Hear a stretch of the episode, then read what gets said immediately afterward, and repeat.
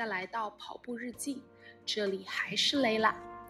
那么在前两期的录制之后，非常开心能够收到身边朋友们的一些建议和帮助，我们也对相关的一些内容、板块、结构、剪辑进行了一些讨论。在这里非常感谢大家对我的帮助，也希望有了他们的帮助，我们能够形成一个小小的集体，来共同推动。这一个小小的作品的进一步成长，共同的进步。那么，我也希望在这里能够记录我与我同龄人的成长、想法、灵感与烦恼。那么好了，话不多说，进入今天的跑步日记。是照常跟大家分享一下我本次跑步的节奏。本次跑步配速七分零二秒，时间六十三分钟，高度提升七十一米。平均心率一百一十九，节奏一百六十九。那么背景播客和我们这个性别话题相关的，实际上有第一个凑近点看，金分庞麦郎揪心的玩笑话和漫长的白日梦；第二个 Woman Take 分享会，行动资源才会走向你。妇女节访谈活动，孙林；第三个沈一斐。教授的在小宇宙开辟的最近的一个新的栏目，它是讲到的二零二一年的这样一个社会性别研究。那么第四个呢，实际上是这个梁建章老师和在八分里面的一次对谈，它实际上讲到的是中国人口问题和中国的这样的一个生育问题，实际上都和性别话题息息相关。那么大家在看到这个题目的时候，可能会在想，为什么一个独自旅行追星的经历会以一个性别的视角来谈论呢？那么我觉得这个问题很正常，因为我把这个选题告诉我室友的时候，我室友也在问我，为什么他们是跟性别视角有关的呢？它不是两个普通的事件吗？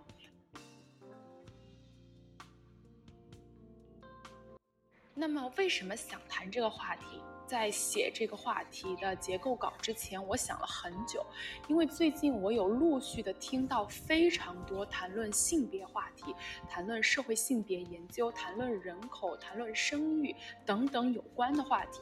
这实际上所有的话题，都让我产生了一个非常大的思考，因为在我过去的成长过程当中，性别并不是一个非常值得谈论的话题。在我成长的过程当中，我觉得一个人更多的是应该是以一个人的自由、一个人的视角来谈论一个人的发展，来谈论他未来的一个不管是职业规划、成长选择等等。但是当我逐渐长大之后，特别是最近一段时间，发现社会上有非常多这样的议题，不管是阳历，不管是我们提到的一些生育问题。等等，一些男女的性别冲突，一些潜藏在职业里面的性别歧视，男女合作、职业选择、未来规划等等，实际上都深深的扎根在这个社会性别的研究当中。所以说，这也让我促生了为什么想做这样一期选题的看法。也，我也希望从自己的一个切身的经历里面，来剖析这样的一个性别的一个问题。那么在最开始聊到这个问题的时候，我想引用沈一斐教授在做社会性别研究，或者他在小宇宙播客里面讲到的这个专题话题当中讲到的一句话。他说：“其实性别问题的根本在于差异，它实际上并不是一个简简单单的性别问题，它是一个我们如何处理差异的一个问题。”那么实际上，究其根本来说，性别的差异远远小过人与人之间个体的差异。那么这句话实际上带给了我很大的触动，让我。梳理了自己这一段时间以来，不管是对社会上面的这个性别冲突上面的一个疑问，亦或者说是我自己在处理生活当中一些冲突矛盾，每个个体他们生来禀赋不同这样的差异的一个疑惑。那么究其根本，就是说我们。如何以一个差异的方式，以一个个体化的特征和视角来面对别人的差异、别人的个体化和别人的不同？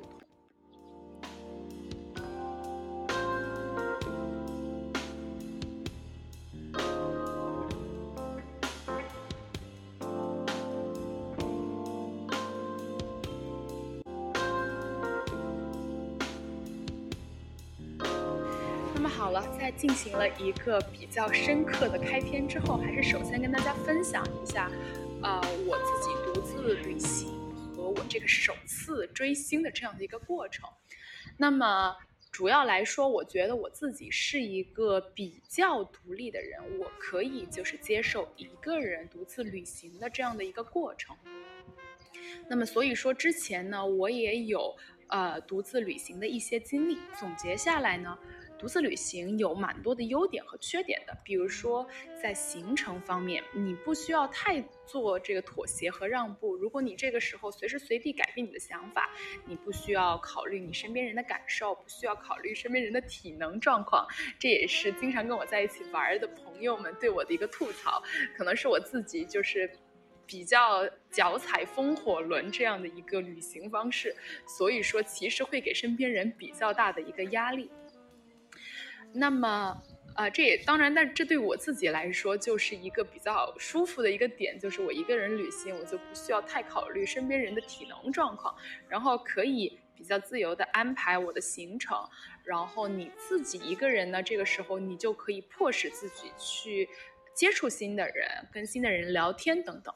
那么当然它也有一些缺点，比如说你想到了一个新的城市，你想吃一些不同的美食，但是无奈你的胃容量是有限的，所以说你的吃的种类会减少。那么后面也会提到为什么我也会讲到这个独自旅行对于一个女生来说，它的一个比较明显的问题就是说你偶尔会遇到安全的问题。就是实际上你的这个从你这个差异点，就男女性别的这个差异点，从你的出生的体格来说，或者是从这个社会上面的安全，你对自己的这样的一个安全界定来说，你独自旅行还是会问到遇到一定的安全问题的。对，这主要来说就是当然有优点也有缺点了。那么之前呢，我自己有去过长沙旅行，有自己去过台湾旅行。那么简短简短的跟大家分享一下我在长沙旅行的一个过程，呃，这是我自己在大四之后比较空闲的时候，因为我本科的时候在武汉，然后呢离长沙可能只有一个小时的这样一个高铁时间，那么我就周末的时候去了一下长沙，主要的行程就是吃吃吃，跑跑跑，然后就整个游遍了这个。大清早爬起来，然后跑完了整个橘子洲头，然后去吃了长沙很多当地的小吃。然后当时呢，我住在了这个长沙一个比较有名的青旅里面。然后在青旅里面呢，跟就是不同的人聊了聊天，然后看了一下青旅他们的一个社群氛围，就是其实还是一个蛮自由、蛮舒服的这样的一个环境。那么第二个呢，就是我其实非常骄傲或者是非常 memorable 的一个经历，就是在台湾。呃，我一个人去台湾是正好，呃，在实习结束之后，那我就提着箱子一个人坐飞机，然后在厦门转机去了台湾。然后第一天晚上呢，我就住进了青旅。然后一个人就去了台北的一个夜市，在街上，然后在台北的夜市上吃了好多好吃的东西，然后就一个人在台北的夜市里面逛逛了之后呢，回到青旅里面，因为青旅里面就蛮蛮好的一点就是，而且台湾青旅有一个比较好的优点就是，它是一个比较规范化的行程，因为台湾它的房价或者是它的。酒店价格非常贵，它没有经济型酒店，它普遍的价位就在于青旅和高档、中高档酒店之间，所以说这个价位的差异就非常大。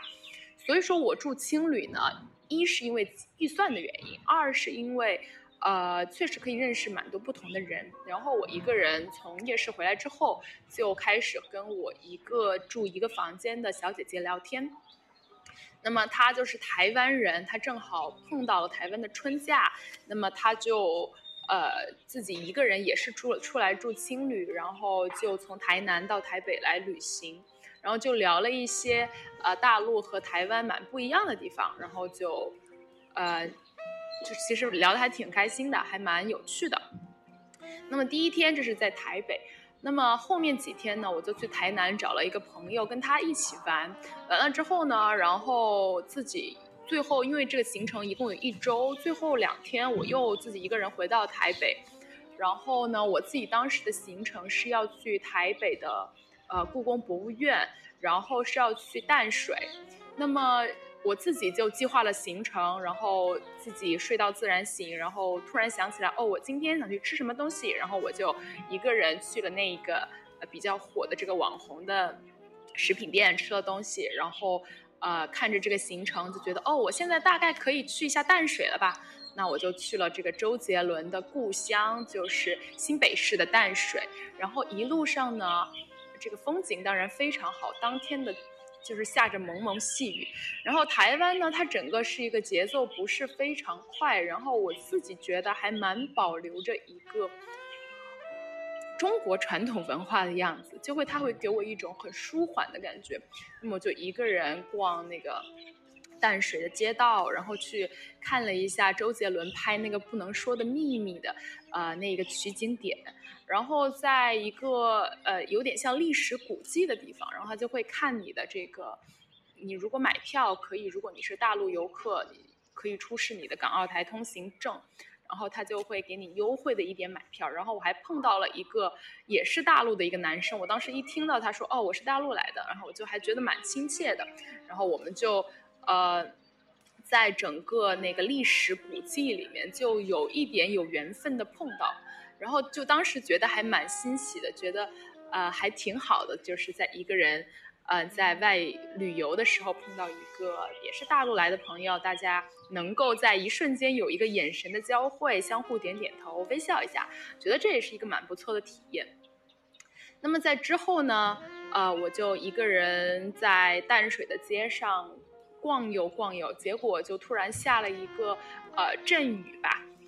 然后当时也挺饿的，挺累的，在街头呢就碰到了一对重庆过去的卖麻辣烫的夫妻，然后呢就大家一下子就聊起来了，因为他们也是重庆的，然后女儿嫁到台湾之后。然后自己也到这边来做生意，所以说口味非常的重庆，非常的地道，让我觉得非常的开心。因为台湾的饮食主要是以甜炸为主，所以说我自己其实上有点不习惯他们的饮食，所以说当天吃到这个麻辣烫的时候很开心，然后就跟他们交谈攀交流攀谈，就还蛮就是有一种旅行当中的意料之外的惊喜。然后去了淡水之后，晚上我就回到了台北的青旅。然后回到台北的这个青旅呢，是我之前台湾的朋友给我推荐的。这个青旅是一个非常有氛围的那种社群的青旅，它有专门的公共空间供你陌生人之间聊天攀谈，然后呃玩乐器，然后它的洗衣设备这些也非常的好。所以说在这里我还蛮推荐，如果呃。能够在保证自己的安全情况下，的朋友们，不管你是男生女生，在台湾可以去试一试他们的青旅。真的，这个整个的，呃，现代化程度、整个的方便程度、安全程度、私密性程度和你结交新朋友的那种新鲜感，真是很不错的。然后去了之后呢，就跟。呃，一个青旅的同学，大家可能有时候会聊一聊天呐，然后呃，大家就讲一讲自己的行程啊，还有在一起唱歌的，晚上一起玩狼人杀的，就是还蛮有意思的一个过程。那么，但是我主要就是蛮独行的，然后我就自己规划到，哦，我说晚上还可以出去走一走。那么当时也下了一些淅淅沥沥的雨，因为大家知道台湾的凤梨酥非常好吃，那么我就在台北的街头撑着伞去找那个台湾非常有名的那个凤梨酥，那个凤梨酥，然后穿过一些街头的小巷，然后就去找那个凤梨酥。那个凤梨酥是真的是给我留下了非常深刻的印象，呃，那个整个的装潢是非常日式的，它叫微热山丘。你进去了之后呢，你会看到很多人提着大包小包，就拎着那种特产。所以说你本来以为它是很标准化的那种产品，嗯，但是当你进去之后，你可以堂食，你可以首先坐在那里，然后店员就会给你一杯热茶。和一个试吃的凤梨酥，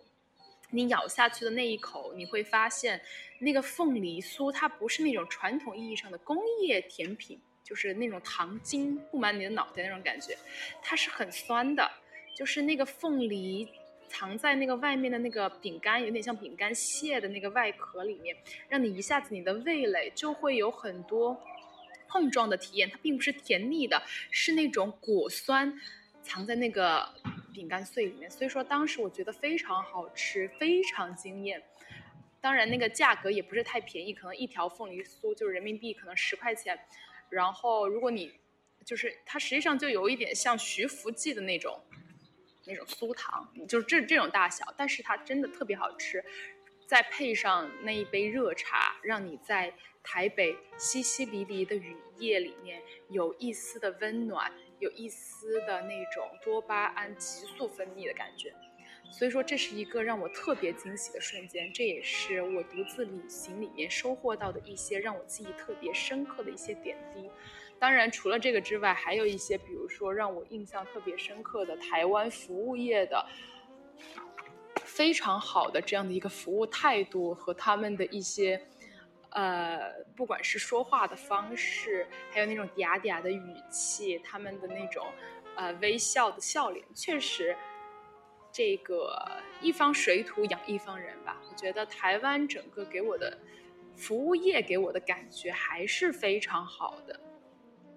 呃，还是能够感觉到他们的那种性格里面的那种小确幸吧。大概也是经济基础决定了他们的。呃，服务质量或者是精神状态吧，还是会有一些区别。所以说，我自己整个看下来，整个台湾的经历和这个独自旅行的经历，让我自己非常的惊喜。我有时间不和身边的人聊天，我可以自己默默的走在大街小巷里面，去看这个整个城市到底跟我之前居住和生活的城市有什么不同。我可以自己一个人。啊，有一点猥琐的躲在甜品店里面，听旁边的人在讲。嗯，我的朋友后有一个在法国的别墅啦，我的阿姨还邀请我去他们的别墅，就是这种语气，你会觉得好好笑哦，但是还挺惊喜，觉得挺可爱的。所以说，我自己还是比较喜欢这个独自旅行的经历的。但是呢，为什么我之前会提到性别视角这样一个比较严肃的话题？是因为我自己出去独自旅行的时候，大家都会对我再三的叮嘱，再三的这个，有时候也是会劝我，哎，你别去，你一个人这么危险，女生，你一个人在外面住还住青旅，那多危险。那么实际上我也有遇到过蛮多这样的情况，但是我首先第一个我自己是一个比较胆子大的女性吧。那么除了这个之外，我觉得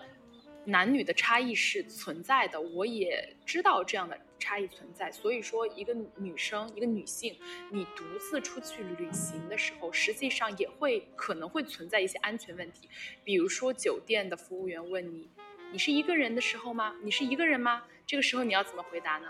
比如说你一个人在外面，比如说跑个步、散个步的时候，别人问你，哎，你是一个人在这边来参加比赛吗？你是一个人在这边来玩吗？这个时候你怎么回答呢？那所以说我在这里其实。从性别视角上对我引发的一个问题是安全问题，是你在旅行当中一个最基础的问题。你当然可以承认你作为女性的这样的一个平等，你当然具有独自旅行的这样一个权利。如果你有这个足够的呃比较完善的计划，比较享受这样一个独自的旅行的过程。这是你作为一个人的权利，但是你必须要承认这样的差异，你也要对这样的差异有一定的解决方案和一定的应对措施。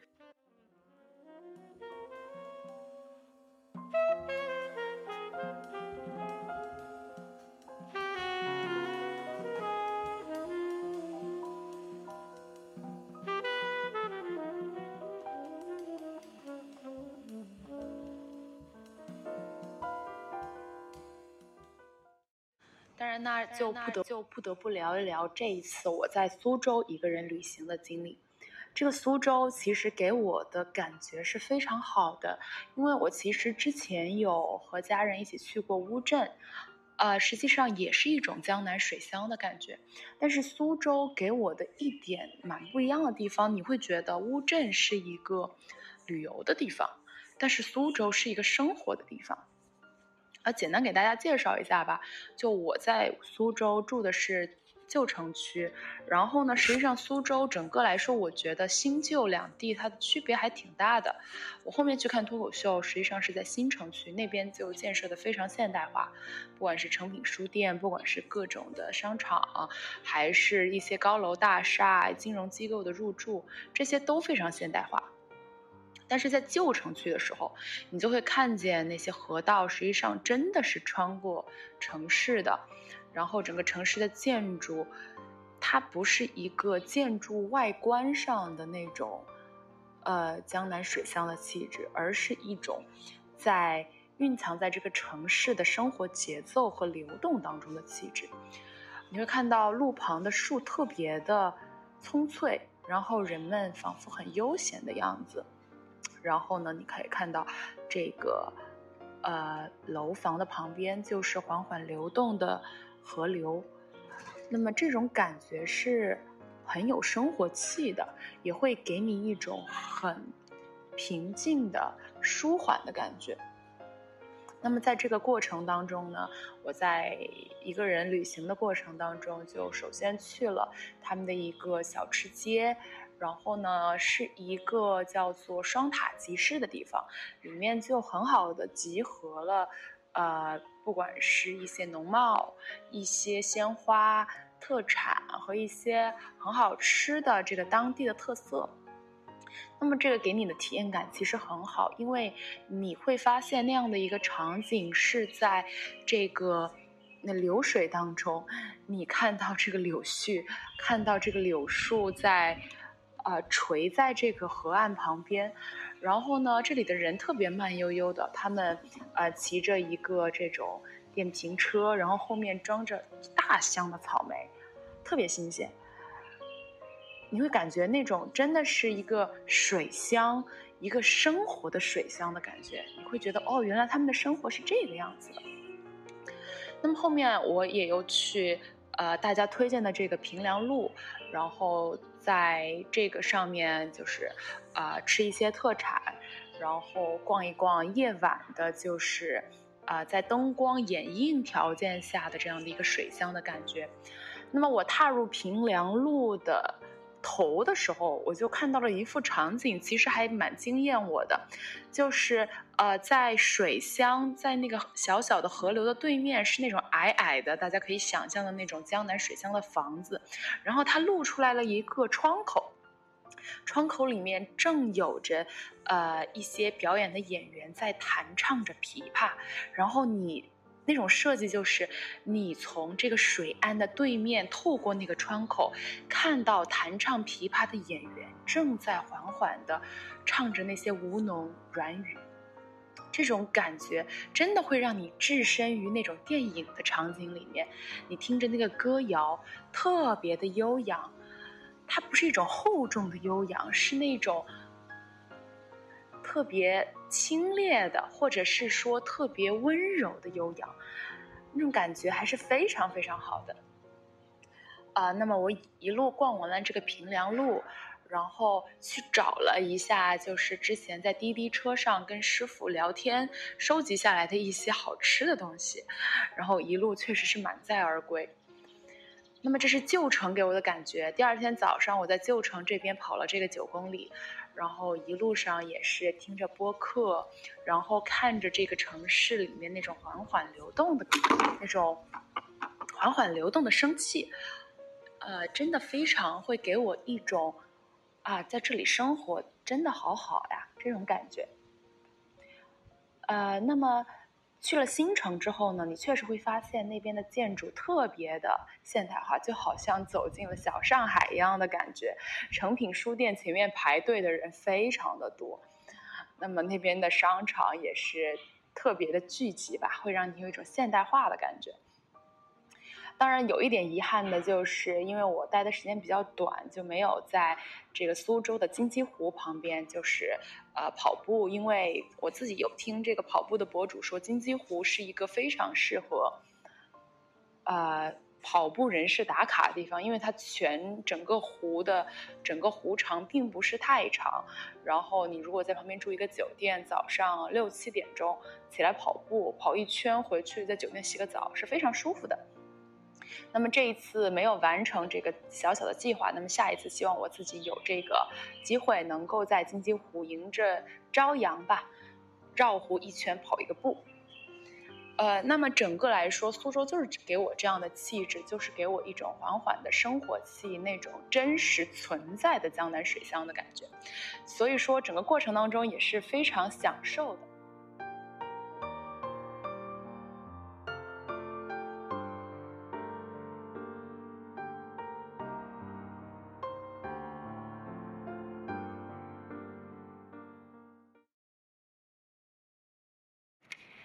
不知道大家从刚才的例子里面有没有一点隐约的察觉，就是实际上当我们的生活当中没有带入一个女性视角的时候，你会发现很多东西是你习以为常的。哦，我作为一个女生，我可能当然会警觉这样的别人问你是不是一个人，别人问你是不是一个人住酒店、一个人打车，或者是要你注意安全的这样的一个询问。那么从天生来说，我们的禀赋不同，我们作为女性来说有这样差异的时候，我们对社会上的很多现象是接受的。但是当我们看到这样的现象，接受这样的结果的时候，我们再回头看那个最开始的东西是什么，实际上是这样的差异。这样的性别差异可能会给我们带来的一些不同的路径，或者是一些不同的选择，或者是一些不同的生活方式的处理。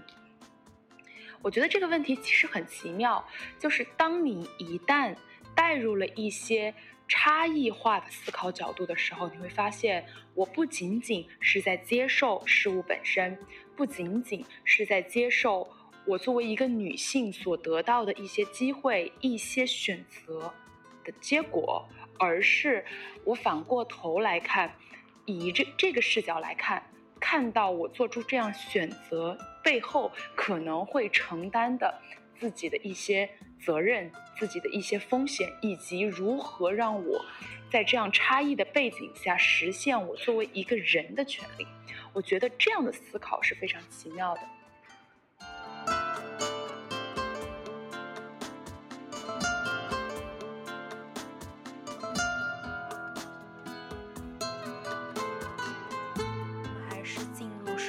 第三部分，那么第三部分是整个跑步过程当中的一些所见所闻。那么主要这一次想分享的是我在跑步过程当中给我启发的两个播客，主要是我在背景播客里面有提到，第一个凑近点看金分庞麦郎和沈一斐教授的系列性别课程。那么金风堂麦郎这样一个播客给我的一个惊奇感，是因为它是三个男主播在聊天。你会发现在播客界，很多的电台主播都是女生，然后他们的聊天的风格会更加细腻，会更加的具有女性视角。但是在听完了这三个男生的聊天内容之后，我收获了一种惊喜感，因为我觉得虽然大家在一个看似不同的性别语境的聊天之下，但是在这样的差异之下，你很多时候更多收获的是一种灵感，收获的是一种不同的体验。那么接下来我会主要以沈一斐教授的系列课程来讲解我对这种。性别上面的差异所带来的一些思考，以及他这个课程里面的一些干货。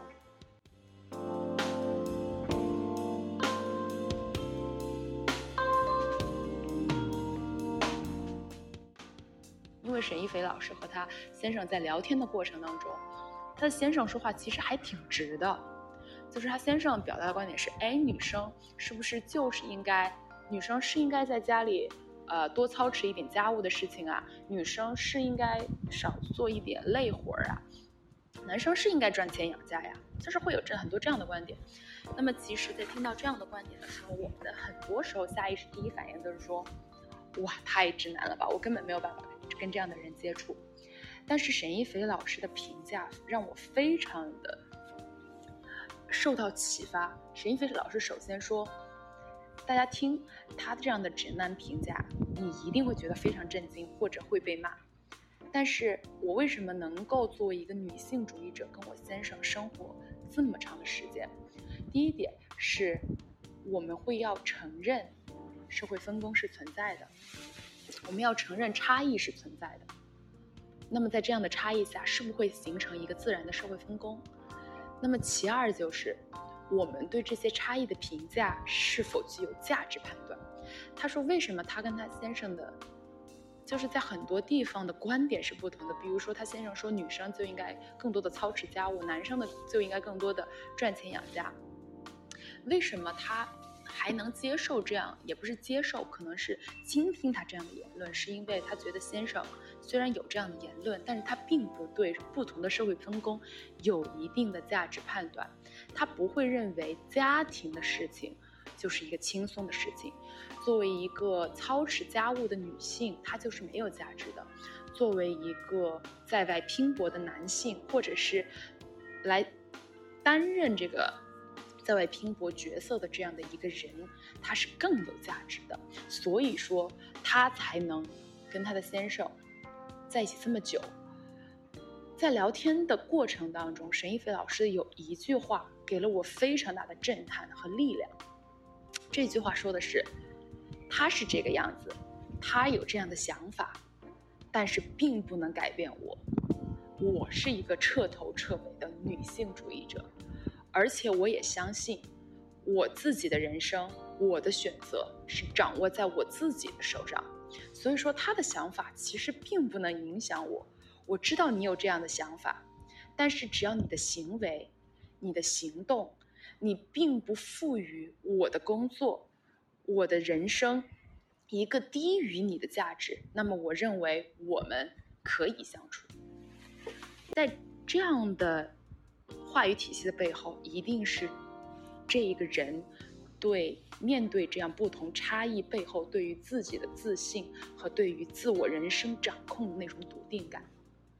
所以说这句话给我特别特别大的震撼，就是其实我在刚刚讲到第一个这个播客的男生的时候，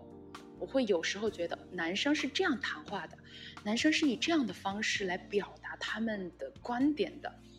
但是这样的方式也挺好的，因为他们并不是不同价值的存在，并不是高低价值的存在，只是表达他们观点的一种方式而已。所以说，这个是在我整个跑步过程当中一个非常大的体会。虽然我一个人跑。在这个苏州的街道上，虽然我一个人在跑步的过程当中，有时候会大笑，有时候甚至停下，有时候停下脚步，有时候大笑，有时候会接受旁边缓缓过去的路人转过头对我错愕的眼神，但是那一瞬间，我会觉得别人的看法，别人做出的对我那种错愕的动作，究竟跟我有什么关系呢？这只是一种反应，这只是当下的一种想法。但是我相信，正在跑步的我，正在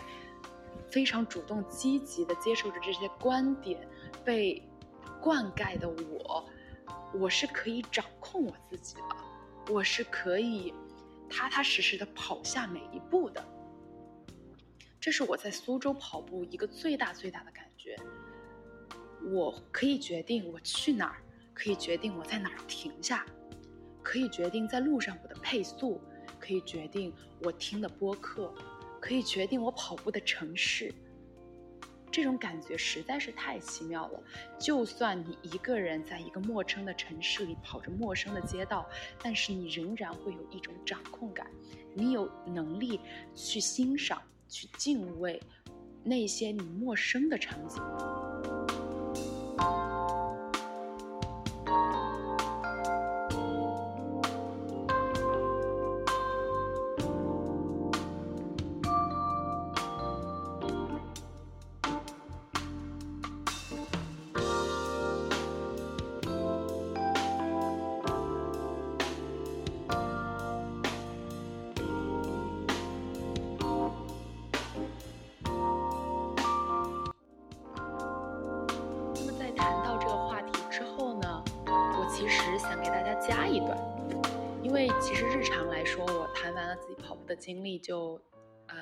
比较快的结束了。那为什么还想加一段呢？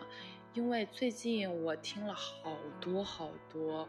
就是跟性别议题有关的这样的一个播客。那么有一个播客让我印象非常深刻，